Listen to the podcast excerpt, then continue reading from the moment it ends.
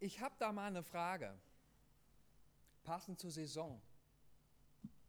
Wisst ihr eigentlich, wer das Christkind ist?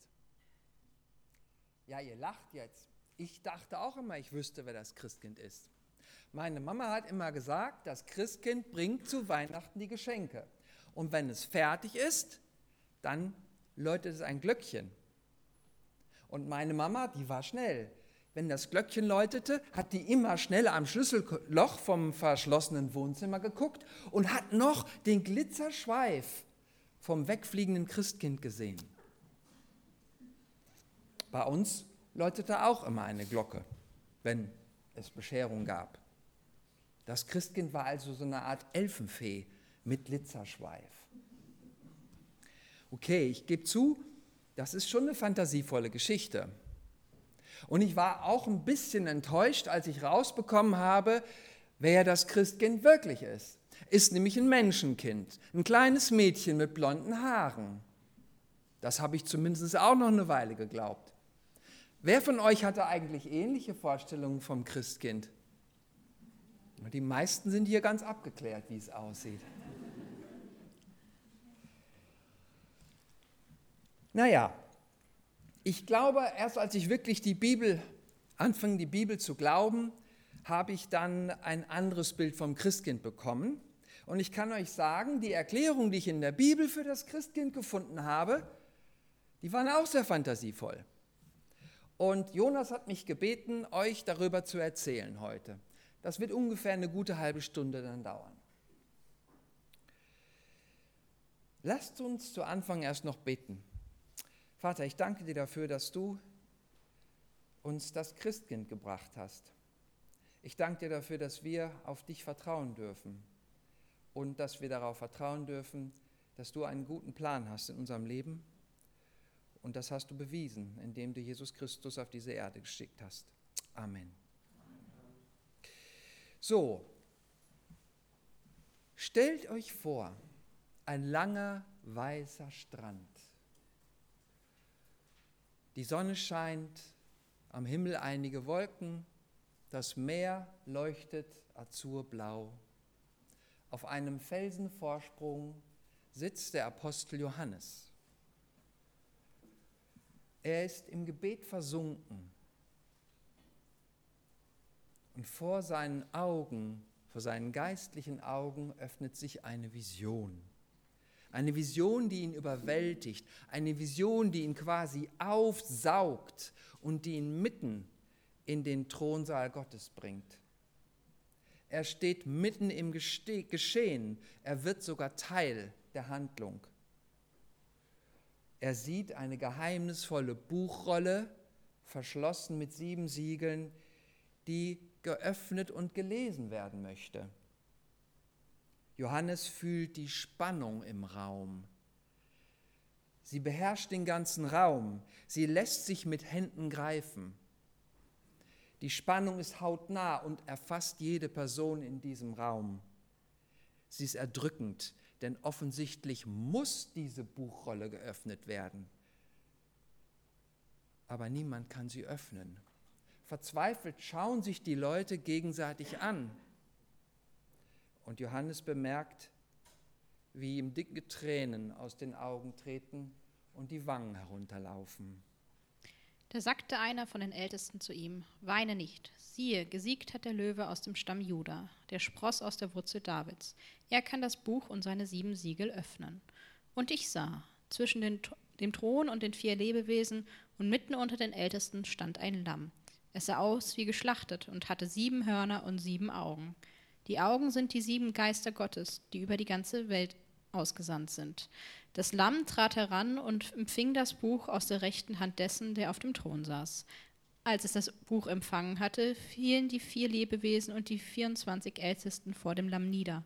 Alle trugen Hafen und goldene Schalen voll von Räucherwerk. Das sind die Gebete der Heiligen.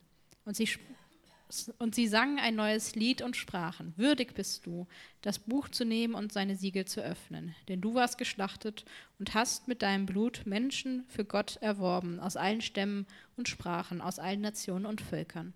Und du hast sie für unseren Gott zu seinem, einem Königreich und zu Priestern gemacht, und sie werden auf der Welt herrschen. Verwirrend, oder? Eine geheimnisvolle Buchrolle, Fabelwesen, die sich benehmen wie Menschen, Blut, das Menschen aus allen Nationen für Gott erkauft. Was will uns dieser Predigtext heute sagen? Schauen wir doch erst einmal den Zusammenhang an. Die Offenbarung des Johannes ist ganz, ganz am Ende der Bibel, das letzte Buch. Und sie wurde wahrscheinlich so circa 90 nach Christus erst geschrieben und läutete das letzte Kapitel der Bibel ein. Der Autor der Offenbarung Johannes ist in jener Zeit auf Patmos. Leider nicht im Urlaub auf dieser schönen griechischen Mittelmeerinsel, sondern er ist dort in der Verbannung. Er wurde dorthin verschleppt weil er ein einflussreicher christlicher Leiter war und die Römer das nicht so gut fanden. Am Sonntag hält er vielleicht wie gewohnt seine Andacht und empfängt auf einmal diese Offenbarung. Eine schier unglaubliche Vision. Gott zeigt ihm Dinge und Situationen in krassen Bildern und Symbolen. In Kapitel 5 der Offenbarung wird dem Lamm Gottes eine Buchrolle überreicht mit sieben Siegeln. Erscheint, es scheint ein ganz wichtiger Moment zu sein.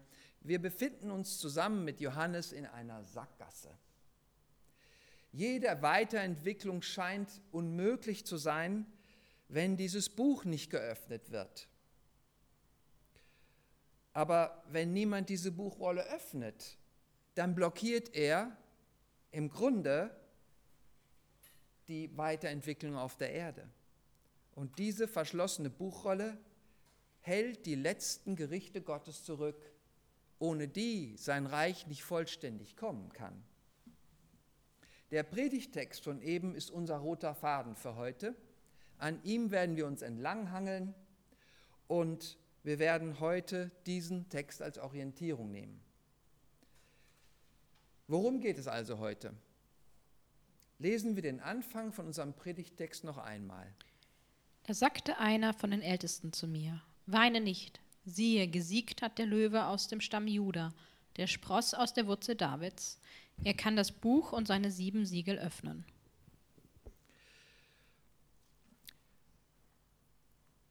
Kenner der Bibel werden jetzt sofort begeistert das Alte Testament aufschlagen und im 1. Mose 49, 9 bis 10 nachschauen.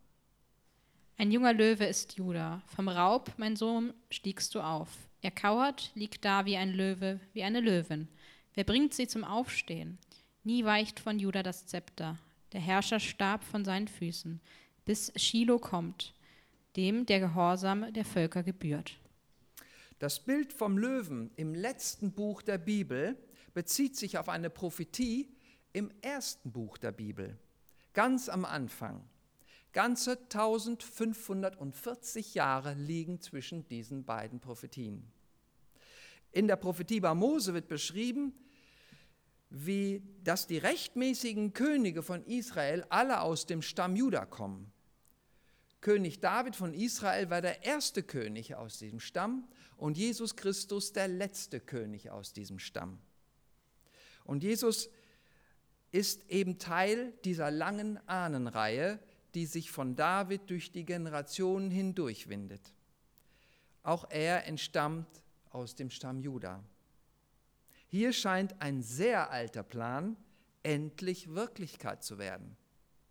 Am Ende der Zeit wird Jesus Christus sein Friedensreich aufrichten, als mächtiger König von Juda, als mächtiger Löwe. Er wird herrschen und zwar über die gesamte Welt, wird er ein gerechtes Regime auf, aufmachen. Er wird keinen Widerspruch dulden. Aber wieso eigentlich ein Löwe? Ein Löwe, das ist ein Bild für die Stärke. Ein Löwe hat keine natürlichen Feinde. Die Bibel beschreibt ihn als der Held unter den Tieren, der von nichts zurückweicht. Der Löwe brüllt, wer fürchtet sich nicht? Landläufig wird der Löwe auch als königliches Tier gesehen. Ein Löwe steht für uneingeschränkte Autorität. Das hat wahrscheinlich auch den englischen Schriftsteller C.S. Lewis dazu inspiriert, dass er in, seiner, in seinen Narnia-Geschichten den König Aslan als messianische Gestalt eingeführt hat. Die äh, Lucy, die in dieser Geschichte eine Rolle spielt, stellt eine Frage zu diesem Löwen, als sie ihn noch nicht kennt. Ist er wirklich sicher? Ich werde ganz schön nervös, wenn ich einem richtigen Löwen begegne. Sicher? Sie, sagte Herr Bieber. Wer hat denn etwas von sicher gesagt? Natürlich ist er nicht sicher, aber er ist gut. Aber in unserem roten Faden, Offenbarung 5.5, steht ja noch mehr. Der Spross aus der Wurzel Davids. Hier schlagen wir bei dem alttestamentlichen Propheten Jesaja 11.1 nach. Er hatte schon 800 Jahre vorher die Offenbarung, die Johannes später empfangen hat. Doch aus dem Baumstumpf Isais wächst ein Reis hervor. Ein junger Trieb aus seinen Wurzeln bringt Frucht. Der Geist des Herrn ruht auf ihm, der Geist der Weisheit und der Einsicht, der Geist des Rates und der Stärke, der Geist der Erkenntnis und der Furcht des Herrn. Und er hat sein Wohlgefallen an der Frucht des Herrn. Ich habe euch ein Bild mitgebracht wie ein solcher Spross aussieht, wenn er direkt aus der Wurzel hervorsprost. Dies ist ein Ölbaum in Nazareth. Die Jungtriebe, die hier sehen konnten, sprossen direkt aus der alten Wurzel hervor. Sie teilen quasi sich die Wurzeln mit dem alten ursprünglichen Abstammungsbaum. Auch der Spross aus der Wurzel Davids oder hier steht eigentlich der Spross aus der Wurzel Isais, deutet auf den legendären König David von Israel hin. Denn Isai war dessen Vater. Katholische Geschwister sagen auch Jesse zu Isai. Das kennt ihr vielleicht aus dem alten Kirchenlied, es ist ein Ros entsprungen. Und wodurch zeichnet sich dieser Spross jetzt aus? Er hat Wohlgefallen an der Furcht des Herrn. Das ist das Entscheidende. Er fürchtet Gott, den Herrn. Aber diese Stelle deutet weit über David hinaus in unsere Zukunft. Denn David war zu dieser Zeit, als Jesaja schrieb, war es Jesaja, nicht, dass ich hier was Falsches sage, ähm, schon 300 Jahre tot.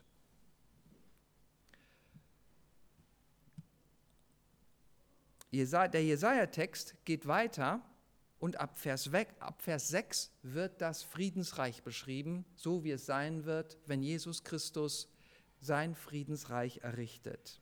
Wir lesen weiter beim alttestamentlichen Propheten Jesaja. Der Wolf findet Schutz beim Lamm, der Panther liegt beim Böcklein. Kalb und Löwe weiden zusammen, ein kleiner Junge leitet sie an. Kuh und Bären nähren sich zusammen, ihre Jungen liegen beieinander. Der Löwe frisst Stroh wie das Rind, der Säugling spielt vor dem Schlupfloch der Natter, und zur Höhle der Schlange streckt das Kind seine Hand aus. Man tut nichts Böses und begeht keine Verbrechen auf meinem ganzen heiligen Berg, denn das Land ist erfüllt von der Erkenntnis des Herrn, so wie die Wasser das Meer bedecken. Jesus ist mehr als David, denn Jesus ist auferstanden und von Gott als der zukünftige König der Welt eingesetzt. Damit damit er danach sein Friedensreich aufrichten kann.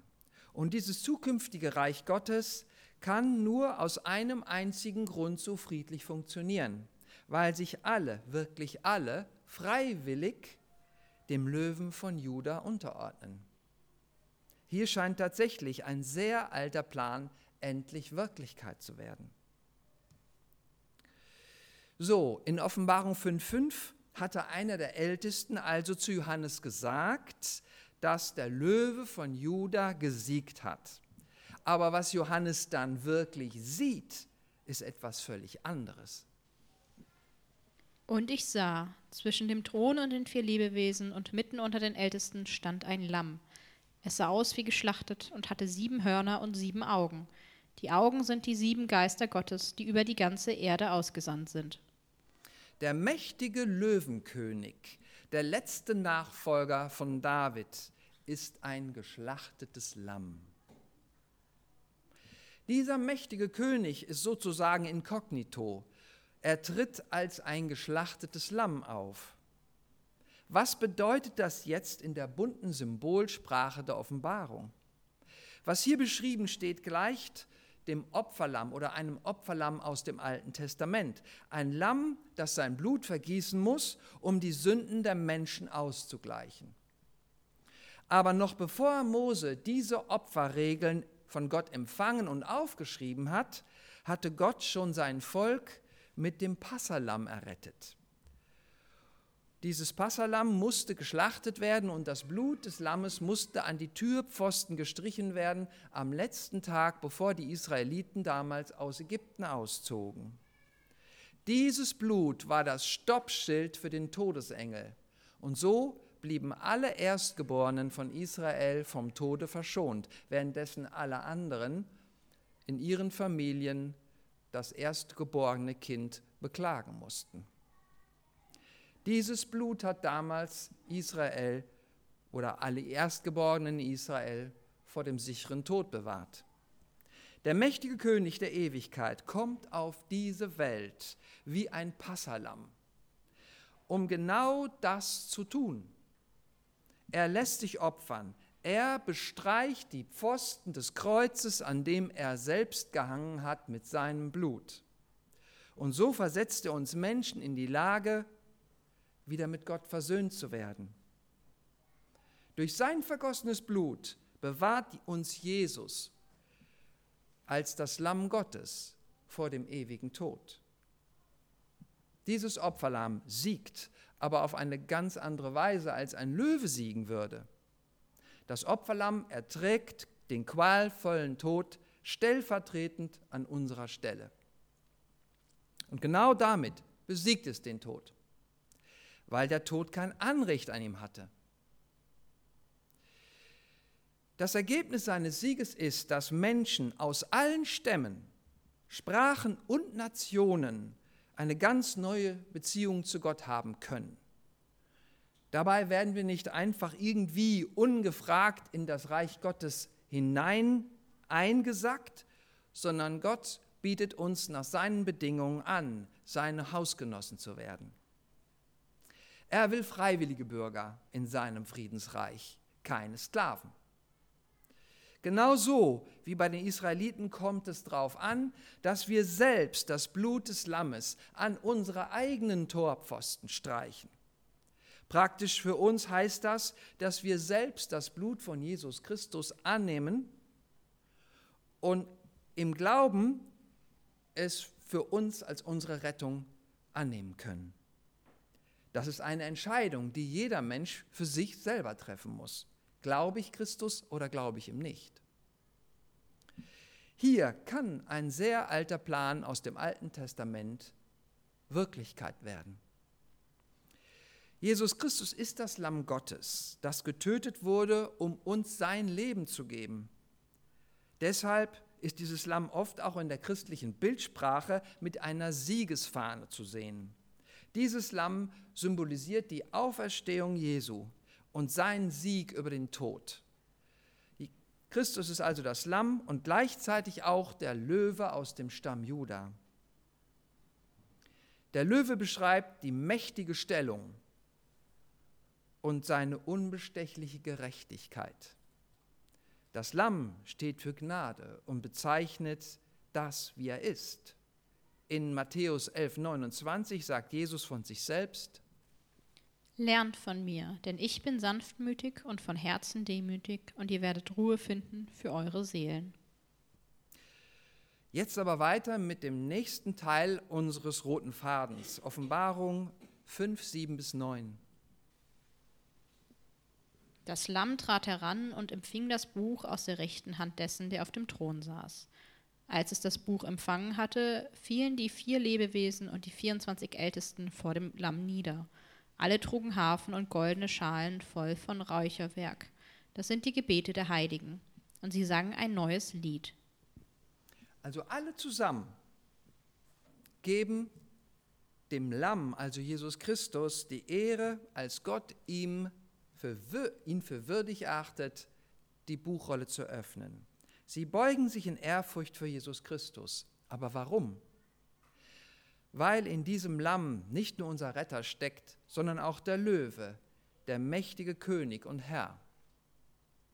Wir lesen den letzten Teil des roten Phasens. Und sprachen, Würdig bist du, das Buch zu nehmen und seine Siegel zu öffnen, denn du wurdest geschlachtet und hast mit deinem Blut Menschen für Gott erworben, aus allen Stämmen und Sprachen, aus allen Nationen und Völkern. Du hast sie für unseren Gott zu einem Königreich und zu Priestern gemacht, und sie werden auf der, er auf der Erde herrschen. Hier wird bestätigt, Jesus Christus wurde als sündloses Opferlamm geschlachtet und gerade das hat ihn ermächtigt, mit seinem Opferblut Menschen aus allen Nationen freizukaufen für Gott. Es sind nicht nur die Menschen aus dem auserwählten Volk Israel, sondern Menschen aus der ganzen Welt gemeint, aus allen Nationen. Das bedeutet, das Rettungsangebot von Jesus Christus gilt jedem Menschen, auch dir. Jede Person, die Jesu Angebot annimmt, wird Priester im Reich Gottes. Priester zu sein bedeutet, ganz nah bei Gott zu sein und ein Vermittler zwischen Gott und den Menschen, die ihn noch nicht kennen. Weil Gott all das ermöglicht hat, hat Gott Jesus für würdig erklärt, das Siegel, die Siegel des Buches zu brechen und zu öffnen, damit die Tür weit aufgestoßen wird für das Kommen des Reiches Gottes. Es ist die letzte Etappe von Gottes Heilsgeschichte. Faszinierend.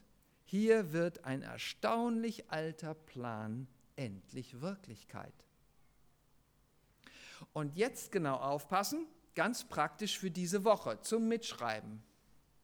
Jesus wurde unser Passalam, das von Gott erwählt wurde, um uns die Möglichkeit zur Rettung zu geben vor dem ewigen Tod. Und was macht der göttliche Hofstaat? Er betet ihn dafür an.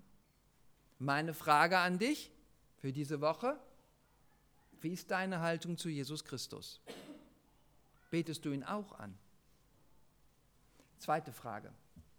Das Lamm steht für Jesus als Retter. Allerdings ist Jesus auch der Löwe von Juda. Der Löwe von Juda, er ist dein König und dein Herr und dein Richter. Es ist toll, wenn eine starke Autorität deinem Leben Richtung gibt, dir Sicherheit und Schutz gibt. Allerdings verlangt dieser König auch Gehorsam. Meine Frage an dich für diese Woche. Kannst du dich Jesus Christus bedingungslos unterordnen? Mach dir bitte Gedanken über diese beiden Fragen, so kannst du reifer in Jesus Christus werden. Tja, und ausgerechnet diese Botschaft jetzt zu Weihnachten. Kann der Kerl da vorne nicht einfach eine schöne Weihnachtsbotschaft bringen? Mit dem Christkind und dem Frieden auf Erden? Die Antwort ist ja, kann er auch. Zu Weihnachten vor 2000 Jahren kam dieses Lamm auf die Erde in Form eines kleinen Kindes. In, geboren im unscheinbaren Bethlehem in einer Krippe, so wie es schon 840 Jahre vorher in der Bibel vorausgesagt wurde. Es war das Christkind, das Christuskind, das dort in der Krippe zu Bethlehem geboren wurde. Aber dieses Christkind hatte einen Auftrag. Dieses Lamm, Jesus Christus, wuchs auf und wurde für dich und für mich zum Passalam, zum Opferlamm, geschlachtet am Kreuz von Golgatha. Auch das wurde schon tausend Jahre vorher in der Bibel vorausgesagt. Aus diesem Grund können alle Menschen zu Gott finden.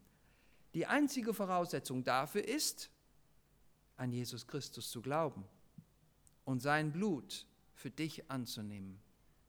Natürlich stand das auch schon tausend Jahre vor in der Bibel, im Alten Testament. Zum Beispiel in dem Psalm 13, 22, 34 und noch weitere. Wenn du an ihn glaubst, dann wird Jesus Christus anfangen, dich zu einem neuen Menschen zu machen. Nur das bringt dir langfristig wahren Frieden. Du findest es schon 700 Jahre vorher in der Bibel. Zum Beispiel Jeremia 31, 33, Ezekiel 11, 19. Am Ende der Zeit wird das Friedensreich kommen. Jesus Christus wird es aufrichten als mächtiger Löwe, als Löwe von Juda, als der, der gerecht über die ganze Welt herrscht. Und nur du, du allein hast die Macht, darüber zu entscheiden, ob du mit Christus herrschen wirst. Ihr seht, die Weihnachtsbotschaft ist wichtig. Das Christkind ist wichtig. Aber das ist noch nicht alles. Wenn du Christus erlaubst, dass er dich zu einem besseren Menschen macht, dann wird er das tun. Er wird dir den wahren Frieden geben. Ich kann das bezeugen. Ich bin schon 30 Jahre mit ihm unterwegs und er hat schon so manches in meinem Leben verändert. Jesus hat sich entschieden. Er hat sich für dich entschieden. Deshalb ist er auch für dich gestorben, damit du leben kannst. Die Frage, die jetzt noch im Raum steht, lautet, wirst du dich auch entscheiden? Willst du seinen Tod in Anspruch nehmen? Willst du dich für Jesus Christus entscheiden als deinen Retter und Gott? Lass diesen alten Plan Gottes endlich in deinem Leben Wahrheit werden. Komm ruhig nach dem Gottesdienst nach vorne zu den Betern, gerne auch zu mir. Wir werden für dich beten, damit Gottes Plan in deinem Leben wahr wird. Amen.